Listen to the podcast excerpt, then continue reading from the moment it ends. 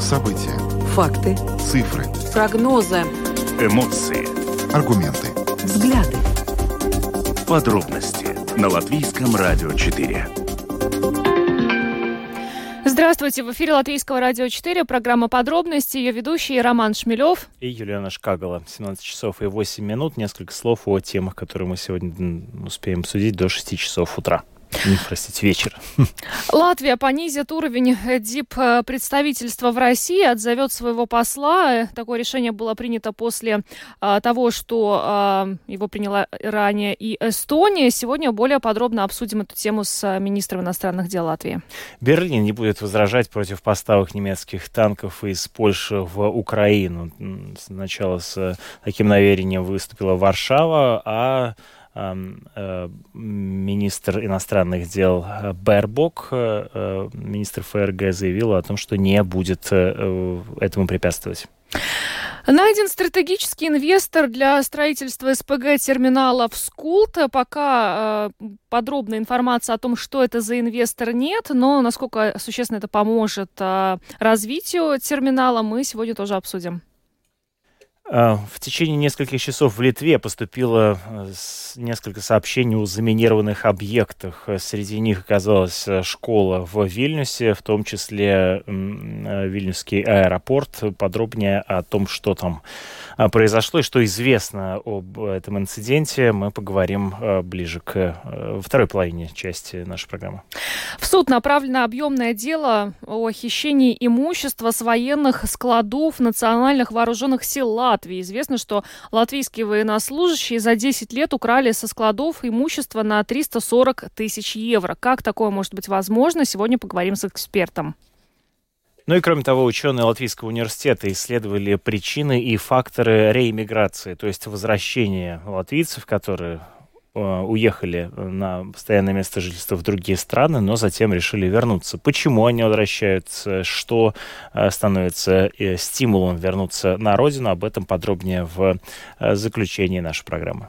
Видеотрансляцию программ «Подробности» смотрите на домашней странице Латвийского радио 4 lr4.lv, на платформе rus.lsm.lv, а также в социальной сети Facebook на странице Латвийского радио 4 и на странице платформы Rus.LSM. Слушайте записи выпусков программы «Подробности» на крупнейших подкастах подкаст-платформах. Ну а далее обо всем по порядку. Подробности прямо сейчас. В знак солидарности с Эстонией с 24 февраля Латвия понизит уровень дипломатических отношений с Россией. Об этом сообщил сегодня в социальной сети Твиттер министр внутренних дел Эдгар Ренкевич. Напомню, что Министерство иностранных дел э, России э, приняло решение понизить уровень дипломатических отношений между Москвой и Таллином, эм, и послов в обеих столицах заменят э, временные поверенные. Соответствующее заявление опубликовано в телеграм-канале МИД России. Там говорится буквально следующее, цитирую. «Руководство Эстонии последние годы целенаправленно разрушает весь комплекс отношений с Россией, тотальная русофобия, культивирование враждебности в отношении нашей страны возведены Таллином в ранг государственной политики, сказано в сообщении российского ведомства. Ну и впоследствии в МИД РФ был вызван посол Эстонии в Москве Маркус Лайдре, и ему заявлен решительный протест в связи с действиями эстонских властей. Это привело к понижению дипломатических отношений э, между э, Эстонией и Российской Федерацией. Ну и вот Латвия решила последовать этому же примеру. Ну и сегодня нам это прокомментировал министр иностранных дел Латвии Эдгар Ренкевич? На практике это означает, что э, Латвия не будет представлена в Москве послом. И такая же практика будет распространяться на российского посла в Риге. Представлять наши интересы будет э, латвийские дипломаты, конечно, в ранге уполномоченными делами. Значит ли это, что э, ни в каком виде не будут выдаваться визы ни в латвийском посольстве, не оформляться визы в российском посольстве? Нет, нет, это посольство будет работать, а консульская служба будет работать. Это, в этом случае не распространяется на работу консульских служб, не распространяется тоже на работу дипломатов но э, мы не будем представлены на уровне посла. Это, ну, скажем так, э, высшая форма представления интересов государства. Ну, это, кстати, очень важный момент, потому что после того, как э, Эстония э, решила сократить штат э, посольства э, в Таллине до 8 дипломатов э, и 15 административно-технических обслуживающих сотрудников, э, жители Эстонии, которые имеют российское гражданство, они начали беспокоиться вот насчет того, как они смогут в будущем оформлять документы, кто этим будет заниматься. Но вот Эдгар Ренкевич касательно Латвии отметил, да, что консульство продолжит свою работу, и поэтому с этим а, не должно. Ну, вот это вот э, любопытная форма, да, э, речь идет о, об отмене высшей формы дипломатических отношений, при этом, да, э, специально в этом э, коротком разговоре, э, в том числе и э, в части не вошедшего эфир, уточнял, что именно консульские отделы продолжат работу, ну а, а послов заменят поверенные, временные поверенные в делах. То есть э, по словам министра, это не должно сказаться на оформлении различного рода документов Посмотрим, как это будет на практике. Ну вот э, следует еще добавить, что подобное понижение в Литве, например, между Литвой и Россией, действует уже с прошлого года, с весны прошлого года. Так что в Балтии в этом смысле Латвия и Эстония следуют литовскому примеру. Кстати, стоит отметить, что э, на этой неделе, в четверг, э, гостем программы «Открытый разговор» станет э, посол Латвии в России Марис Рекстенш, с которым более подробно обсудит эту тему. Ну а мы пока двигаемся дальше, возвращаемся к теме леопардов. Мы в пятницу уже обсуждали, что э, Берлин э, снова не дал положительного ответа относительно поставок леопардов Украине. Ну вот теперь Польша официально запросила одобрение Германии на поставки Украине этих танков. Да, и будто бы власти Германии не будут против передачи немецких танков «Леопард» украинской армии из других государств, если в Берлин поступит такое обращение, заявила глава немецкого МИДа Анна Лена Бербок в эфире французского телеканала LCI. На данный момент, э, заявила министр, такой вопрос еще не задан, но если бы нас спросили, мы бы не стали мешать. Вот, ну, уточняющий вопрос, действительно ли касается эта позиция а, планов Польши отправить танки «Леопард» Украине украинской армии, Бербук ответила, вы меня хорошо поняли.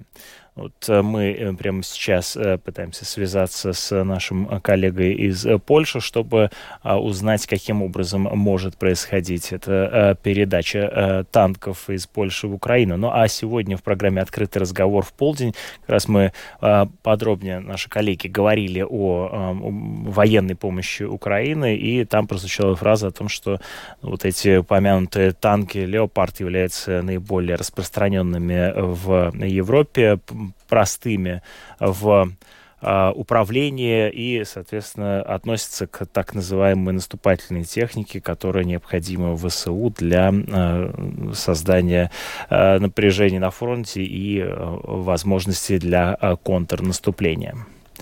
Мы пытаемся связаться. Есть у нас связь. Главный редактор русской службы радио Польши Назар Алиник с нами на связи. Назар, добрый вечер. Добрый вечер, вы нас слышите? Нет, э, нет. Нету пока, да, связи? Нет, не, не, не слышит нас э, Назар. Попробуем еще раз э, связаться. Может быть, через время, пока э, поговорим о терминале э, СПГФ Скулта, да, что-то у нас со связью с Польшей сейчас произошло. Ну, давайте, да, действительно, перейдем к этой теме. Сейчас еще вернемся. Найден стратегический инвестор для строительства СПГ-терминала в Скулте. Э, да, об этом э, стало известно буквально в пятницу. Директор э, Skulte LNG Terminal Ренарс Микельсонс об этом сообщил. Правда, пока не раскрываются детали, кто этот инвестор, но отмечается, что это крупная компания, у которой также есть терминалы в других частях мира. Но о том, насколько это вообще продвинет процесс строительства терминала, нам сегодня как раз в интервью и рассказал генеральный директор Skulte LNG Terminal Terminal Ренарс Микельсонс? Ну, знаете, чтобы реализовать этот проект, мы должны иметь три элемента. Первый был этот статус национального проекта, второй был привлечение этого стратегического инвестора, и третий э, договор с потребителем терминала по использованию терминала. Это три элемента. У нас сейчас двое есть уже, да. Так что третий сейчас будет э, договор переговоры с, э, с правительством по э, сотрудничеству, по формам сотрудничества, ну, как мы можем этот э, проект вместе реализовать. А вот что это могут быть за формы сотрудничества и какие у вас вообще прогнозы относительно поиска этих форм сотрудничества с правительством? Знаете, мы подали такое условное предложение в правительству 13 января вместе с этим стратегическим инвестором, и мы там предложили формы сотрудничества. Там, там было несколько опций. Первая была такая, что мы можем, можем реализовать терминал на коммерческой основе. Это что у нас есть потребители, которые используют терминал, это Латвэнерго и другие. Тогда вообще ничего не надо от государства, только эти договоры, потому что мы предлагаем самое дешевый тариф в регионе. Да? Так что это выгодно потребителям. Это первое. Второе, мы там показываем опыты, которые есть в других странах Европы. Там есть такие административные решения, которые тоже могут помогать реализовать нам вместе с инвестором этот проект. Это можно там, а, например, а, есть тариф перемещения. Он составляет двух компонентов. Там есть тариф входа и выхода. И мы можем, это есть возможность не использовать или не принимать этот тариф входа, Э, если есть прямое подключение к подземной хранилище. Это будет такая конкурентное преимущество э, нашему терминалу в сравнении с других терминалов. Так что есть такая, это, это, это тоже помогает э, инвестору этот э, проект реализовать. Но мы там несколько опций там э, предлагаем и потом ждем сейчас э, переговоры. Не раскрываете, э, кто этот инвестор, но вообще сложно ли было найти его? Ну, знаете, там, там вышла новость, новость так, что мы нашли. Мы вообще с с этими инвесторами и с другими инвесторами уже работаем больше, чем два года.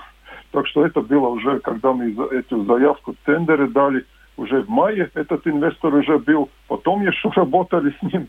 Так что этот уже был известен, этот инвестор и другие тоже потенциальные были правительства уже известны. Так что, в принципе, так, что такой терминал, как в Латвии, он единственный в мире э, такой с такими очень э, большими преимуществами. Почему? Потому что только в Латвии можно построить терминал рядом э, подземное хранилище и построить такой прямой провод. Э, в других странах это невозможно, потому что, например, там тоже есть подземные хранилища Европы, которые поблизости моря, а там все очень города, и там не, может, не можно так построить. Так что у нас вообще была такая очередь э, с инвестором, потому что не э, видели, как, э, насколько этот терминал экономически эффективен и как можно построить его без этих хранилищ, как у Клайпеда или, или Финляндии. Нам это не нужно. Нам только платформа с этим оборудованием регасификации. Это там пять раз дешевле, чем эти соседние терминалы, да. То есть вы еще и выбирали, получается, среди инвесторов?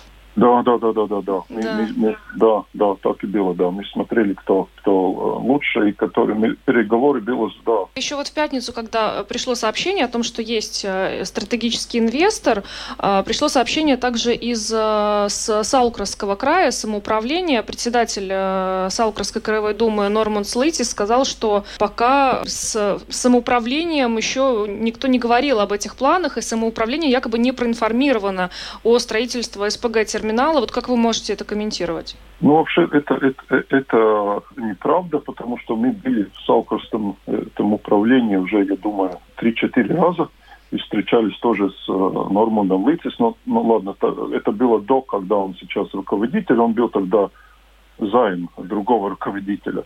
Он очень хорошо знает этот проект и терминал. Я думаю, что он сейчас просто смотрит на эту местную конъюнктуру, да, что там, э, как эти местные жители смотрят на этот проект и, и так, что-то мы обязательно с ним будем встретиться. Я думаю, уже в следующей неделе еще просто когда увидели эту новость, да, что не знает, он хорошо знает, ну, ну, в любом случае будем встречаться. Но вообще, как вам кажется, не будет ли никаких э, проволочек со строительством терминала? Вот пока на данном этапе все ли э, идет по плану, по э, согласованию, договоренностям и так далее? Эм, вы знаете, когда мы получили этот статус национального проекта, тогда это, это у нас легче, легче сделать это соглашение, потому что у нас главным владельцами земли, mm-hmm. да, с ними, да, что мы, мы тогда можем просто договориться о компенсации, И, и, и если они оказываются, тогда ну, там легче у нас договориться. И это, это самое главное, потому что там э, трубу поставить в землю, это не, это не сложно. Это не сложно, и мы, мы, э, у нас нет конфликтов никаких таких э, территорий, которые там, э, ну, где люди живут. У нас только идет по, по сельскохозяйственной земле и по лесам эта, эта труба. Мы там очень-очень-очень э, тщательно смотрели с проектированием, как мы можем обойти все районы, чтобы не было конфликтов. Они нету они нету. И тогда, когда этот трубопровод придет э, к этому магистралю Виа Балтик, тогда мы будем э, под земли идти сразу под Виа Балтик, и тогда э, выход только в море. Так что там не будет никакого влияния на эту территорию около моря. Ничего не будет. И, и тоже сейчас с этим, с этим законом мы тоже договорились с правительством, что мы ставим этот терминал, платформу не так, как начально было 2,5 километров от берега, а сейчас 5,2 километров от берега чтобы она, она была подальше. Там есть эта э, территория Натура 2000. Э, за этой территорией идем. Так что он, он там, ну, не виден будет этот терминал, чтобы там это влияние было как меньше, меньше, ну, возможно, меньше, да. Ренарс Микельсонс, генеральный директор Сколт LNG терминал, комментировал нам а, ну, вот сообщение о том, что появился стратегический инвестор у компании, а, и, а, собственно, ну вот теперь э, никаких уже проблем дальше возникать эм, не должно. Э, ну а мы возвращаемся тем временем э, к леопардам. Э, и у нас с нами на связи из Польши главный редактор русской службы радио Польши Назар Алийник. Назар, здравствуйте. Теперь вы нас слышите, да? Все хорошо. Да. да, да. Скажите, пожалуйста, Назар, как вообще э, Польша отреагировала ну, э, на тот факт, что э, Берлин э, в пятницу на саммите э, Рамштайн не дал положительного ответа насчет поставок леопардов в Украину? Ну, в Польше ожидали приблизительно такой реакции Берлина, как бы там ни была. Реакция Берлина соответствует политике Э, которую ведет Федеративная Республика Германии с 24 февраля, то есть э, декларации, декларации и затягивание с предоставлением э, помощи. Ну, в любом случае, судя по всему, для партии польские все-таки отправятся в Украину. Вот. И премьер-министр страны четко заявил, что будет создана э, меньшая коалиция уже без участия Германии э, по передаче танков «Леопард» Украине. Но вместе с тем, насколько я понимаю, должен поступить некоторый запрос э, из Варшавы в Берлин для того, чтобы эту поставку совершить. Э, поступил ли такой запрос? Официального запроса не было, но, соответственно, уже, скажем так, украинские военные начинают, скажем так, осваивать танки «Леопард» в Польше. Соответственно, запрос это только дело Э, времени. То есть его можно ожидать в ближайшее время. Тут вопрос, какие страны вместе с Польшей согласятся передать свои леопарды Украине. Но э, также вот э, появилась информация о том, что даже если э, Берлин не даст официальное одобрение на поставку этих леопардов, хотя сегодня было заявлено, что Берлин не будет возражать против этой поставки, Польша поступит по своему усмотрению при любом ответе. Вот что, что об этом сейчас известно? Да, и как это может повлиять, увеличить разлад между Варшавой и Берлином? Ну, отношения Варшавы и Берлина в вопросе Украины, конечно, отличается. То есть э, отношения, скажем так, омрачены позиции Германии, но в любом случае польская дипломатия прилагает усилия, чтобы переубедить Э, немцев, э, чтобы они сменили свою позицию. Не исключено, что немцы поменяют позицию. В любом случае, Польша сейчас возглавляет, скажем так, коалицию стран, которые э, наиболее активно выступают за передачу всего вооружения возможного Украине, не только леопарды. В том числе надо вспомнить о системах Patriot, которые Украина получила в том числе благодаря дипломатическим усилиям Польши. О каком количестве этой военной поддержки, в частности, количестве танков идет речь? Ну, э, здесь количество, конечно, э, сугубо символическое. Об этом заявил еще президент страны Анджи Дуда, что это будет одна танковая рота, то есть штатная рота войска польского, это 14 штук. Он не сказал, что это 14 штук, сказал, что это будет танковая рота. 10-14 штук. То есть в таком количестве на данном этапе можно говорить, что Польша передаст. Эм, судя по сообщениям СМИ, Германия, в принципе, могла бы сейчас сразу э, передать около 20 штук, те, которые, э, скажем так, находятся на ходу и которые не э, являются каким-то приоритетом для Верма, прошу прощения, для Бундесвера. Ну, Германия откладывает это решение, ждут, пока американцы не согласятся на передачу Абрамсов. Что ж, Назар, большое вам спасибо. Назар Алиник, главный редактор русской службы «Радио Польша», был с нами на связи. Еще раз благодарим и хорошего вечера спасибо вам. Спасибо.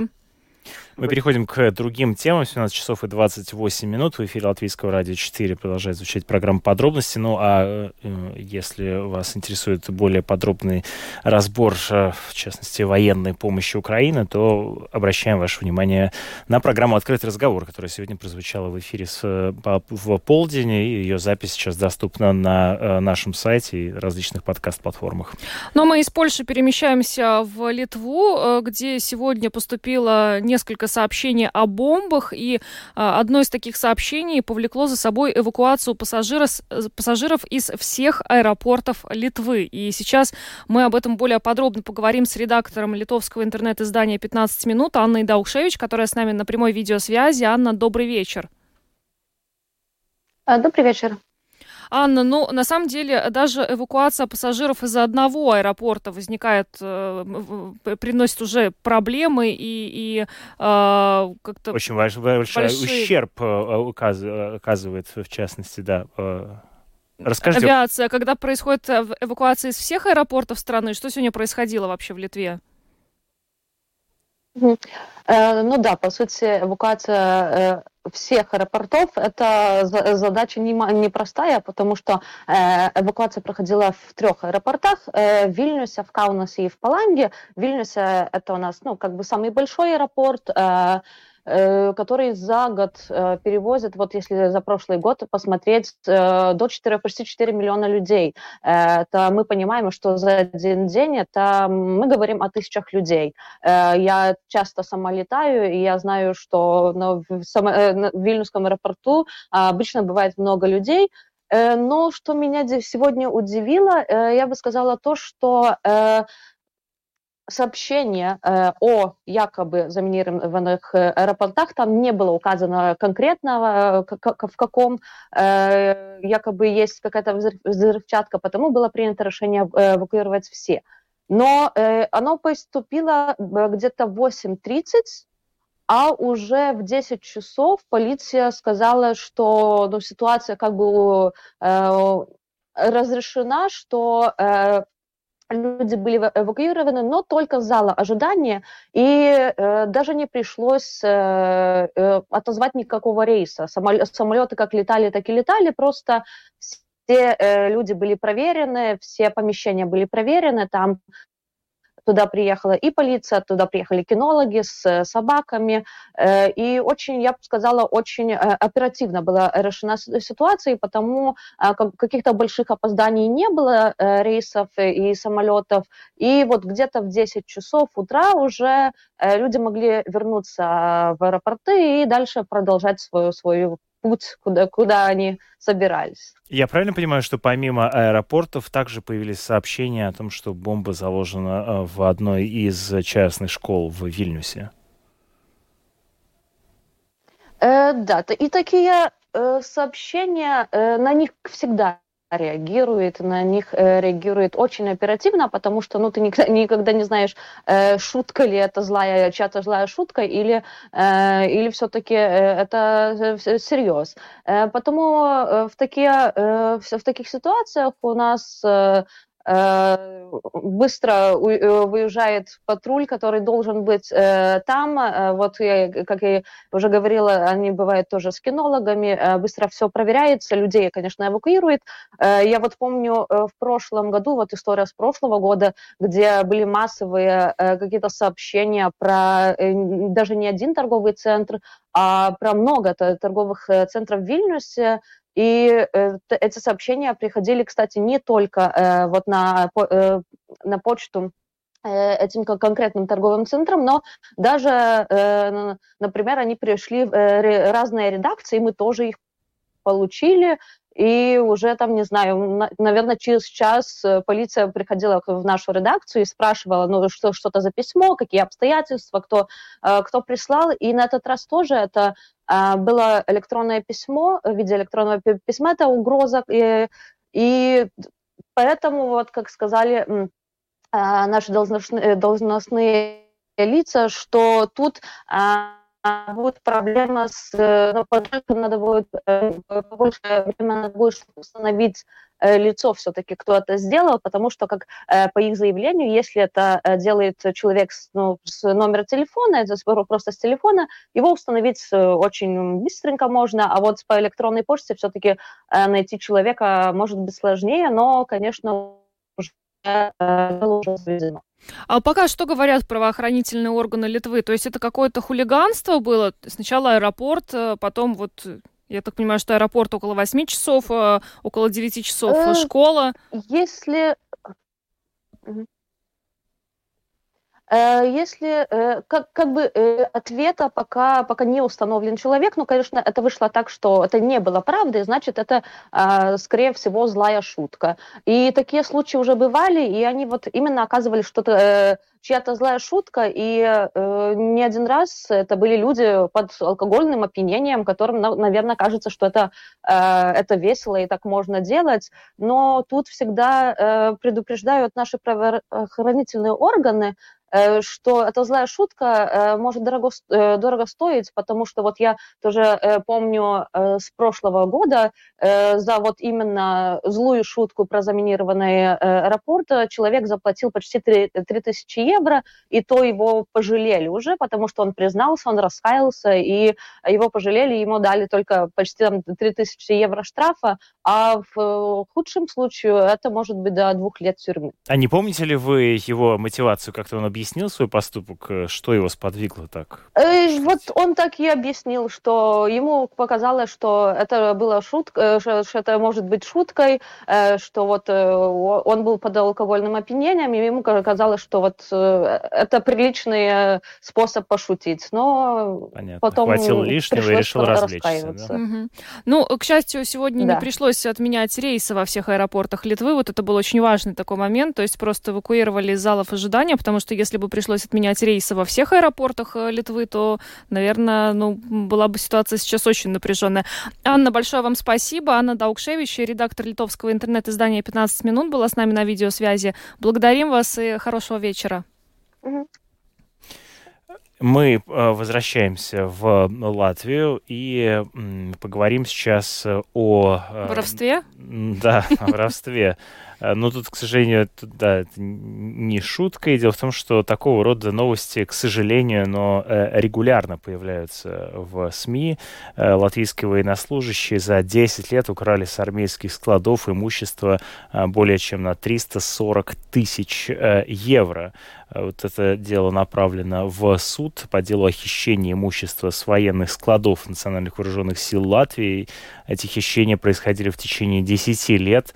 Среди присвоенных присвоенного имущества оказались и подаренные США приборы ночного видения, и, кроме того, различные э, амуниция и даже боеприпасы. Всего на скамье подсудимых оказались шесть человек, включая четверых военнослужащих. Кстати, с этими американскими, американским оборудованием, ну, достаточно такая интересная ситуация вышла.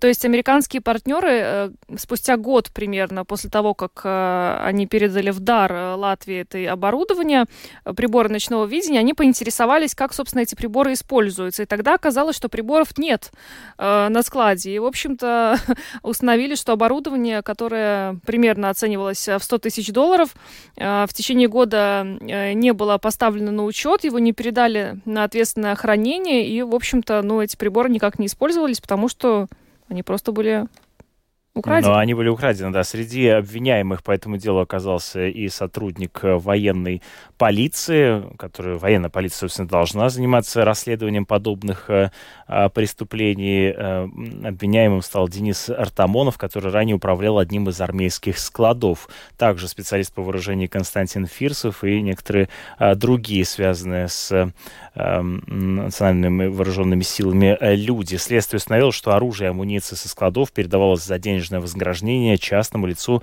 Андрею Станишевскому.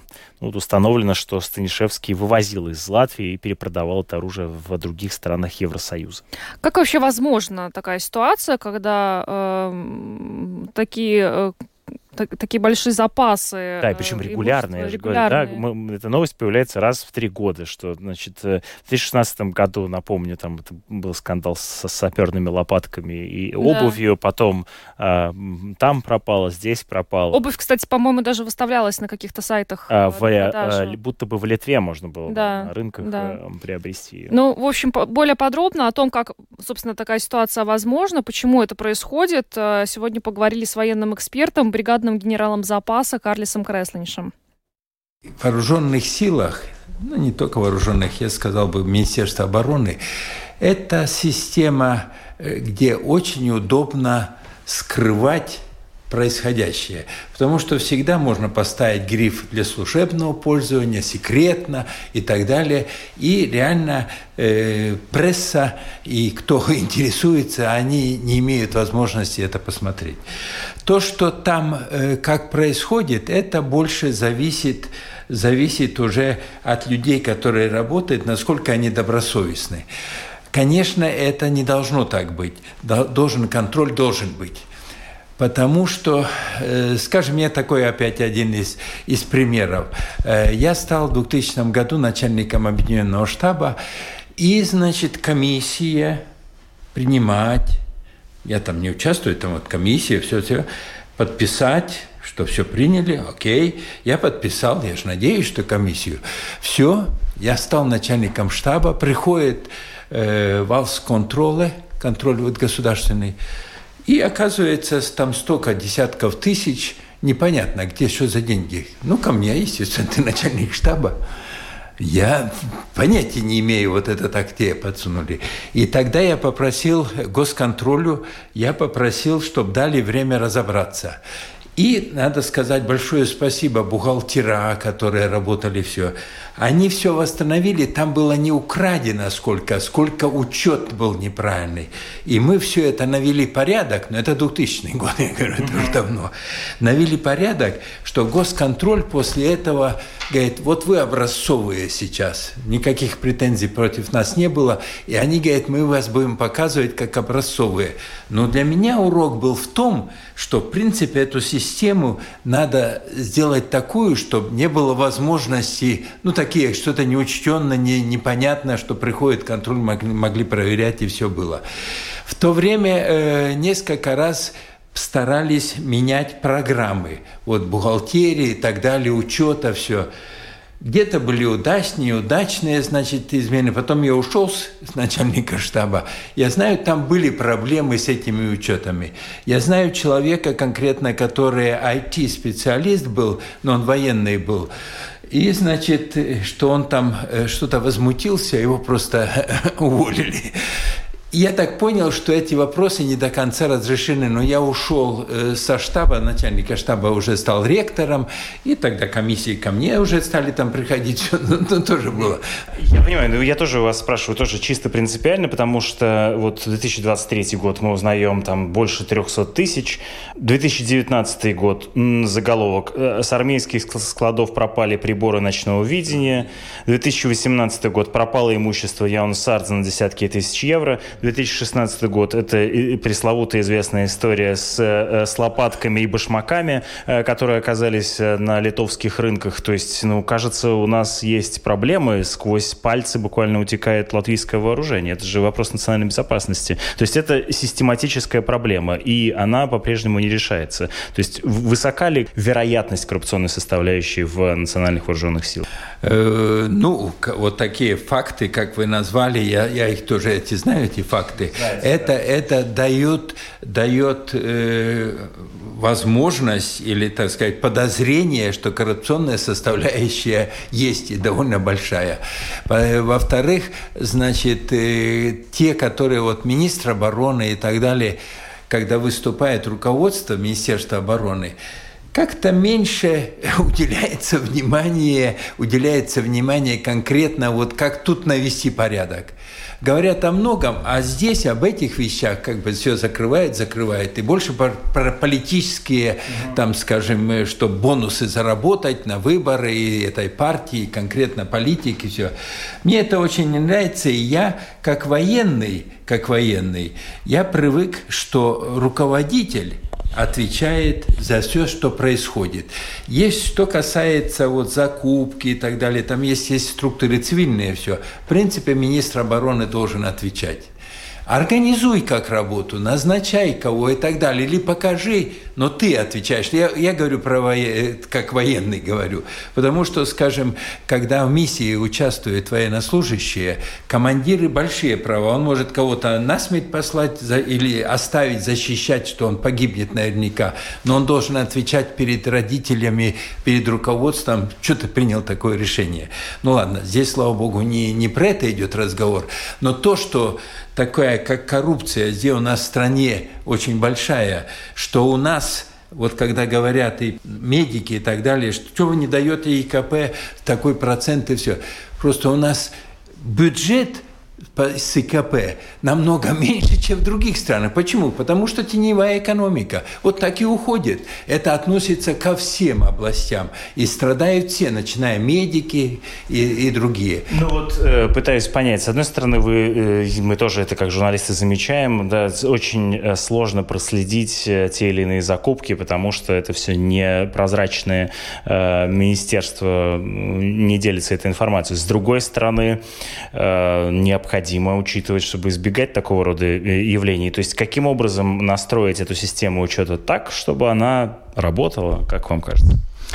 Ну, если опять, э, как в свое время говорили, если начальником был я, так в шутку говоря, я бы, конечно, считаю, что эм, наш парламент, Сайма, должна требовать министра обороны «отсчитайся».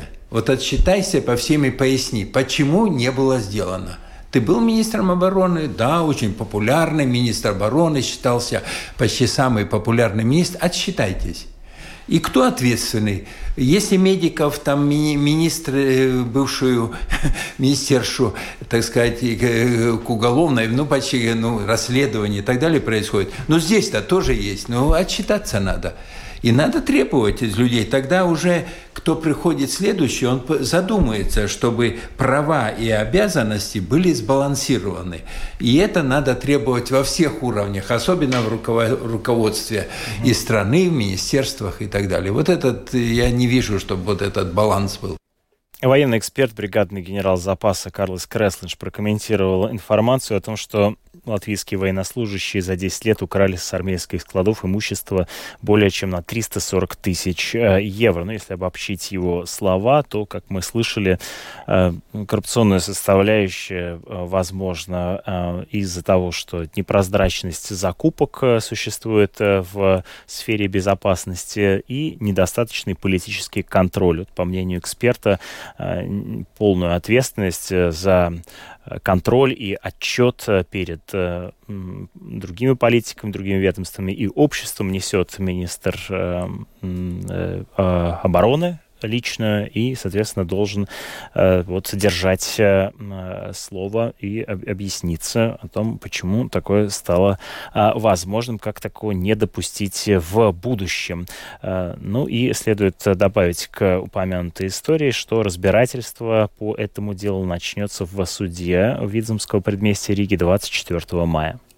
Ну а далее в нашей программе поговорим о реэмиграции. Дело в том, что ученые Латвийского университета исследовали феномен реэмиграции, факторы, которые на него влияют. А, стоит отметить, что и сегодня как раз а, газета «Латвия Савиза» сообщила а, со ссылкой на координатора по реэмиграции Рижского региона планирования Дайну Шульцу, что возвращаются латвийцы на родину, в частности, ностальгия по семье и друзьям, патриотизм, основные причины, почему почему уехавшие за границу люди возвращаются в Латвию. Вот есть некоторые данные уже о том, что э, сейчас э, активнее всего э, возвращаются из э, Великобритании, Швеции, Норвегии, Ирландии, Германии. И с каждым годом также растет интерес количества репатриантов из Соединенных Штатов. Ну вот, э, по словам нашего сегодняшнего собеседника Мартина Шидунусевича, пока все равно сохраняется тенденция уезжает больше, чем возвращается, но со временем, если динамика будет продолжаться такой, какой она сейчас э, наблюдается, то э, в течение нескольких следующих лет число сравняется. То есть уезжать и возвращаться будет примерно равное количество людей. Ну, Мартин Жданусевич, лектор факультета экономики и управления бизнеса Латвийского университета, как раз участник исследования о феномене реиммиграции. Э, стал сегодня гостем программы «Домская площадь», где э, Роману Шмелеву более подробно э, рассказал о главных тенденциях сколько возвращается. Знаем ли мы точные примерно числа людей, количество людей, которые э, решают вернуться в Латвию? Как это можно подсчитать? Да, ну, конечно, есть некие волны, иммиграция происходит, конечно. В принципе, если мы посмотрим на последнее десятилетие, все больше уменьшается эта вилка между сколько уезжают и возвращаются, ситуация становится все лучше. Э, в 2021 году, где есть официальная статистика, речь о 7 тысяч людей, которые вернулись в Латвию, хотя по мнениям специалистов может быть, что это даже больше, поскольку в Евросоюзе трудно четко э, отслеживать. отслеживать, кто вернулся долгосрочно или нет. Ну вот в описании этого исследования говорится, что можно говорить о 10 тысячах, да, 10 тысячах в год. Это речь о 2021 году. Да, э, но э, тем не менее эта вилка, она сколько примерно составляет? То есть, по ну, данным, сколько все-таки уезжает больше? Сейчас э, э, это количество, этот объем, он равен? Да, или... э, сейчас он д, д, э, приближается к, э, к равенству. Если мы посмотрим на, на последние 10 лет, то это как будто две кривые, которые идут ближе-ближе э, одна к другой. И если еще пару лет э, будет хоро хорошая ситуация, может быть, бы и придет э, паритет. Угу. То есть, условно говоря, количество тех, кто эмигрирует, уезжает из страны, будет равно количеству тех, кто возвращается. Было бы хорошо, да. Но тенденция, она в, том, в этом направлении. Но еще не, до этого полностью не дошла. Э, расскажите, пожалуйста, о факторах, которые влияют на то, чтобы люди возвращались, и что они сами э, Да, конечно, обычно, если мы общаемся с людьми, они, они предполагают, что самое главное – это зарплата. Да, это тоже э, есть а, важный фактор, и но интересно, что когда наши коллеги и, и, и э, э общались с людьми, которые вернулись или еще не вернулись, э, появляется много других факторов. Например, люди спрашивают очень много практичных вопросов. Например, смогу ли я в этом э, регионе найти хорошую квартиру или дом? Смогу я найти хорошую школу для своего ребенка? Смогу ли я там будет ли там доступны хоро хорошие услуги, госуслуги, э, торговля, э, развлечения и так далее. То есть работа важна, но люди часто уже возвращаются с семьями, и они уже думают о практических вещах. И такие вопросы, как чистая зарплата, она не единственный фактор, конечно. Поэтому и вопрос тут, может ли все регионы Латвии обеспечить все эти нюансы, которые люди хотят для качественной жизни. Ну, по, по факту это ведь еще и э, значит, в частности, помимо зарплаты, да, то, что вы говорите, практически э, э, явления вроде, например, э, довольно сложно бывает встроиться в э, латвийскую школу э, ребенку, который, например, да. э, либо родился, либо э, прожил уже достаточно значимую да. жизнь. Эта вещь очень тоже многие упомянули, с, с кем мы общались, что Конечно, дети учились, например, на английском или на, на, на, на другом языке, и у них есть эта барьера, что им, они должны догнать местного школьника. Э, но в то же время надо признать, что многие э, самоуправления в Латвии предлагают этим мигрантам э, возможность детей отправить на курсы, чтобы они бы, смогли бы улучшить свой латышский язык. Но опять-таки проблема чисто такая практическая и много маленьких мелочей для, для адаптации, которые, может быть, кого-то еще сдерживают вернуться. А расскажите немножко больше об этих практических э, явлениях, проблемах, с которыми ну, сталкиваются. Например, одна из главных проблем, с которыми мы, э, которые мы идентифицировали, это жилье. Если мы посмотрим на Рижский регион, все прекрасно. Строятся новые дома, квартиры, все есть. Если мы посмотрим за грань, гранью Рижского региона, почти нету новых зданий. Почти. Статистика на единицах по, по городам, по регионам. И также многие ремигранты, они хотят часто вернуться в качественное жилье. И не всегда они хотят в Ригу вернуться, потому что они часто уехали с регионов. И здесь очень важно тогда здесь потенциальная э, поддержка э, государства. Такие программы сейчас э, в разработке о том, что если уж рынок не предлагает жилье, тогда, может быть, пора государству предлагать свои услуги и финансировать строительство новых домов, э, квартир э, и с возможностью аренды с выкупом. И это уже был очень один пример, практического примера, чтобы пом помогало бы. Понятно, стимулировать вот этот интерес, да, мотивировать людей возвращаться Создавать им, э, показать им, что есть где жить, и есть эти возможности, есть качество жизни. Это был фрагмент интервью из э, программы «Домская площадь». Э, Мартин Штанусевич, э, лектор факультета экономики управления бизнеса Латвийского университета, Роману Шмелеву рассказал о феномене реэмиграции, об этом исследовании. Его официальной презентации еще не было результатов этого исследования, но вот э, что-то Да, там важно не только описать интенции, но в том числе вот э, упомянутые факторы, посмотреть, каким образом можно людей возвращать, э, привлекать и создавать условия для того, чтобы они все-таки возвращались домой. Ну а на этом программу подробности мы завершаем. С вами были Роман Шмелев и Юлиана Шкагала. Звукооператор Уна Гулба, видеооператор Роман Жуков. Хорошего вечера и до завтра. Счастливо.